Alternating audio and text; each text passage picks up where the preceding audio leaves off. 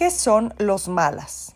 Los malas son collares de semillas sagradas utilizados como símbolo de espiritualidad o como decoración. Te ayudan en la concentración durante la meditación. Al igual que los rosarios son un hilo circular con semillas o piedras sagradas que se utilizan para contar la repetición de los mantras. Los malas son de 109 semillas, 108 para los mantras y una para dar agradecimiento a Dios. También en muchos malas encuentras una borla o decoración de hilos que representan una flor de loto de mil pétalos.